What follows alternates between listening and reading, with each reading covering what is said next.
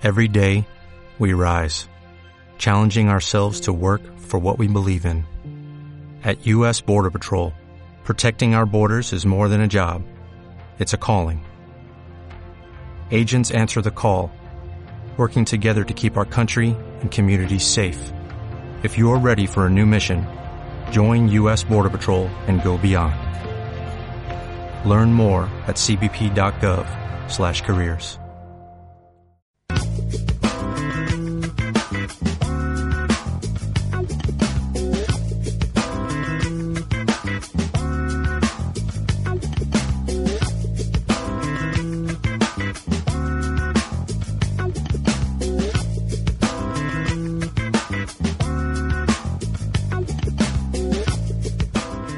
Bueno, recién arrancábamos el programa y decíamos que una comunicación telefónica estábamos intentando lograr, se, se consiguió y tenemos en el último programa del año al secretario general de APUA, el compañero Jorge Enro. Jorge, querido, ¿cómo te va? Roberto Martínez te saluda. ¿Qué tal, Roberto? ¿Cómo estás? Todo bien, por suerte, todo tranquilo. Bueno, hablábamos en el, en el comienzo de eh, seguramente una, una evaluación de todo este año, del cierre de, de este ciclo de gestión, de semanas realmente conflictivas que, supongo que serán eh, lo, que tiene que ver eh, con, lo que estuvo ocurriendo durante todo este tiempo y a lo mejor en esta semana se, vio dislumbrado. ¿Cuál es tu visión, Jorge? Sí, sí, bien como vos decís, es un cierre de un año, un cierre de un ciclo de cuatro años en la conducción del sindicato también.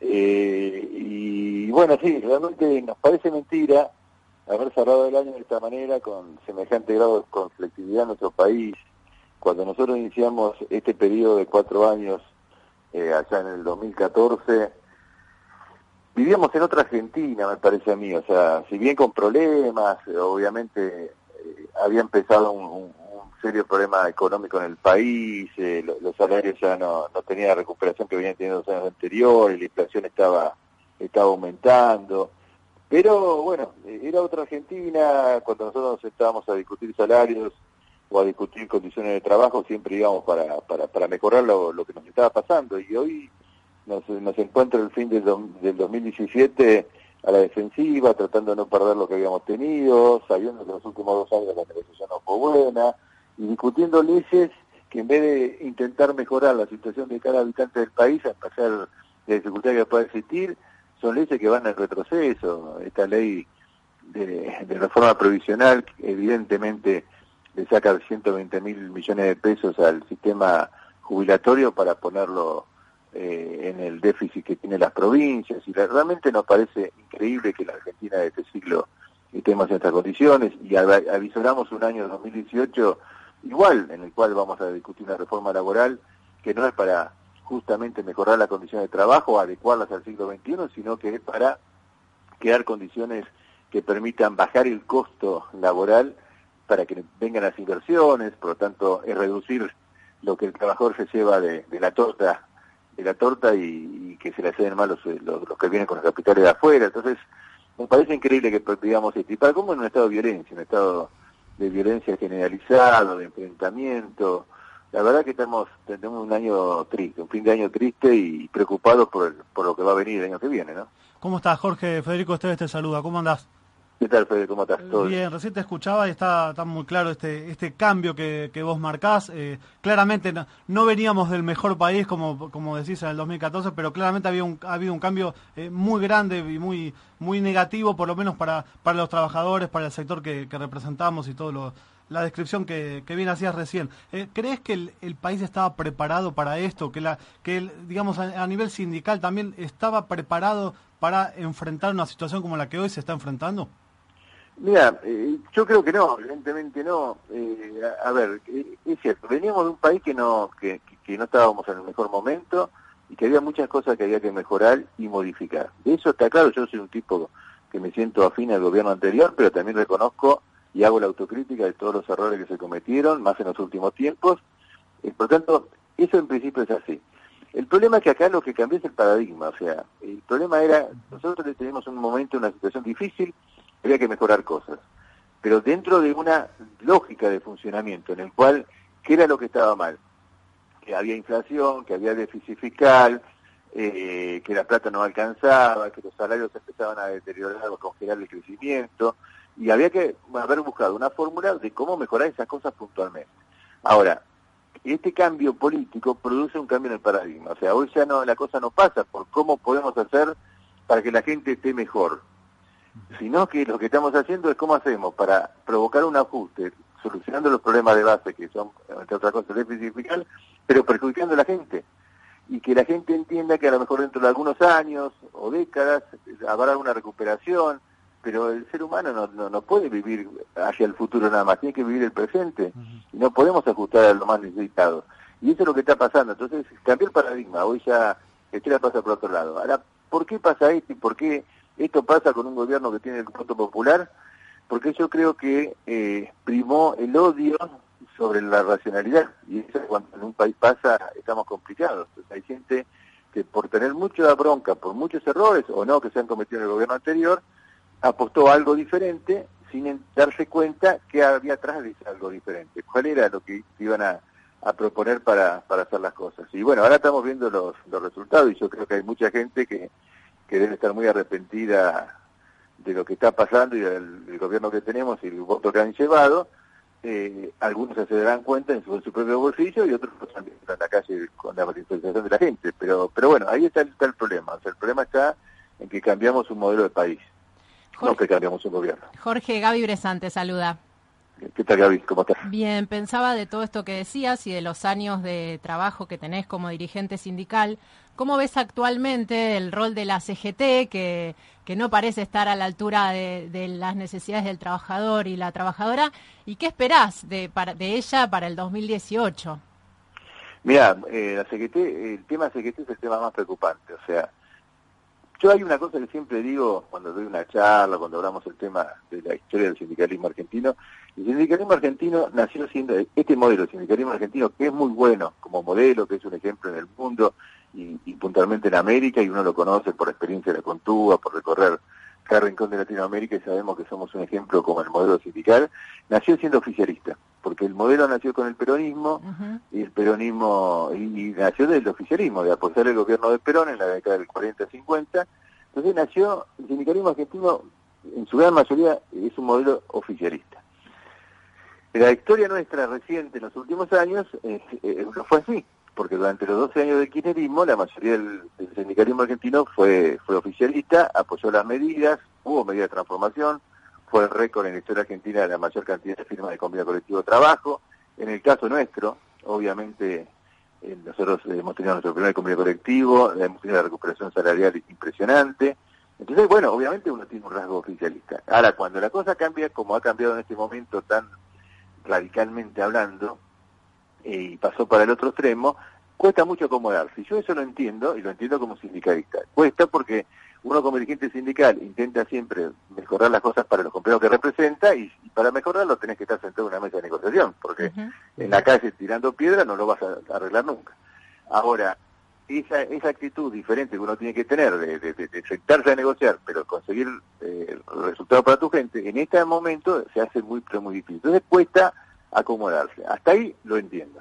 Ahora, la actitud de algunos dirigentes sindicales, por eso el sindicalismo argentino tiene, de algunos dirigentes sindicales, de los que están conduciendo la CGT, ahí ya una deja entender, porque una cosa es saber que tiene que dialogar, reconocer la legitimidad del gobierno, sentarse a discutir políticas, a ir al extremo de tomar actitudes que parece que están más a la derecha del gobierno y que lo único que hacen es buscar la desmovilización de la, de la clase trabajadora partir de un frente sindical importante, me parece que eso ronda más la traición que, que es el acomodamiento de esta nueva realidad.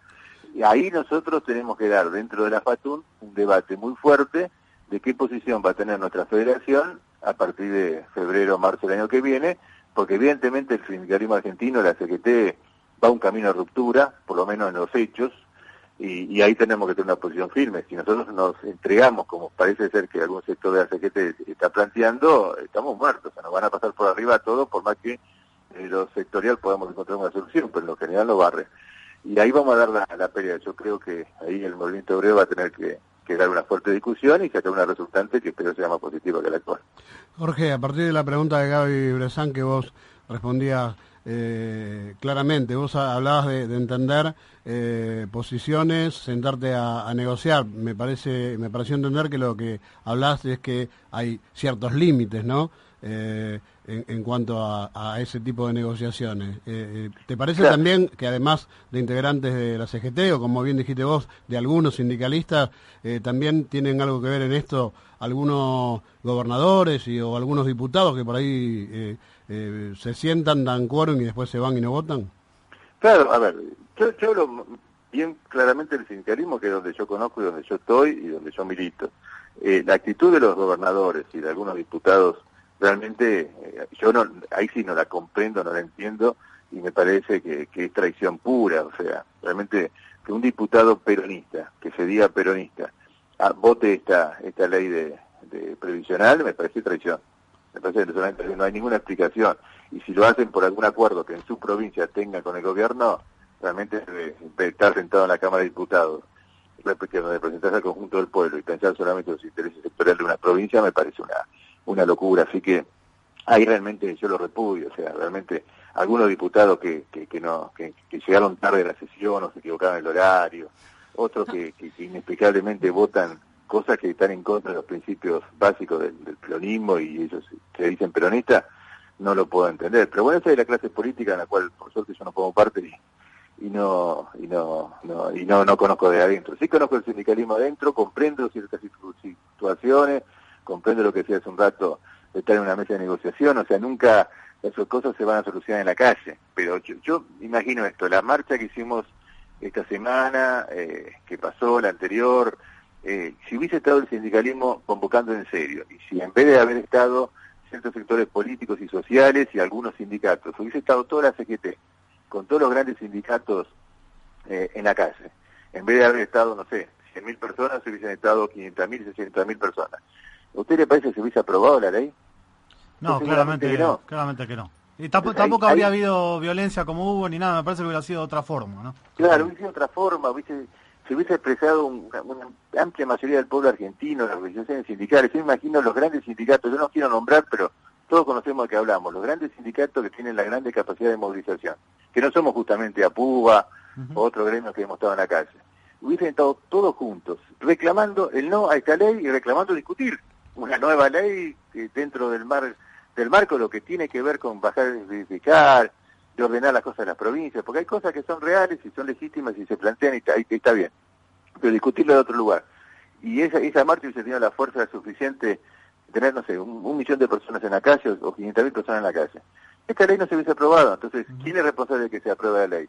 Sí, está bien, los diputados, senadores, el gobierno, pero también el movimiento obrero o los dirigentes sindicales que no convocaban a la gente, que, que dijeron, sí, estamos de paro, vamos a las plazas, pero no fueron, porque yo estuve y no los vi.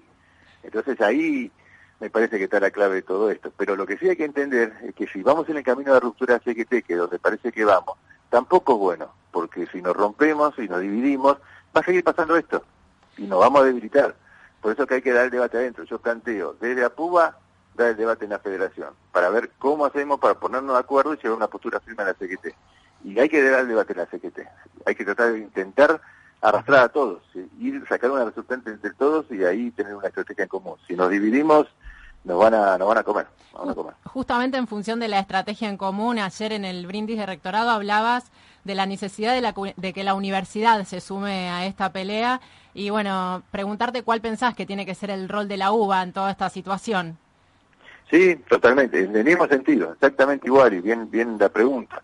O sea, pasa lo mismo dentro de lo que es eh, la universidad, la educación pública y la universidad pública en particular seguramente, se, el presidente lo dijo la otra vez cuando habló, se va a dar el debate sobre el rol de la universidad, se va a dar el debate sobre el presupuesto universitario, vamos a tener que discutir las paritarias docentes y no docentes, y ahí necesitamos que toda la universidad estemos del mismo lado, que el rector a la cabeza y cada, cada consejero superior, cada claustro, cada movimiento estudiantil, docente y no docente, nos pongamos de acuerdo y defendamos todos juntos la universidad. Si lo hacemos por las partes, nos va a ir mal. Y por más que nosotros, los no docentes, seamos la más parte más fuerte para poder dar la, discusión, porque evidentemente en el, en el contexto universitario, si el sindicato, APUBA o la FATUN para, la universidad se paraliza y los vamos a arrastrar al resto, pero sería bueno que en vez de arrastrarlos por acción propia, lo hagamos en conjunto y que cuando el rector hable, hable en nombre de todos nosotros y podamos discutirle al gobierno cuáles son las pautas de,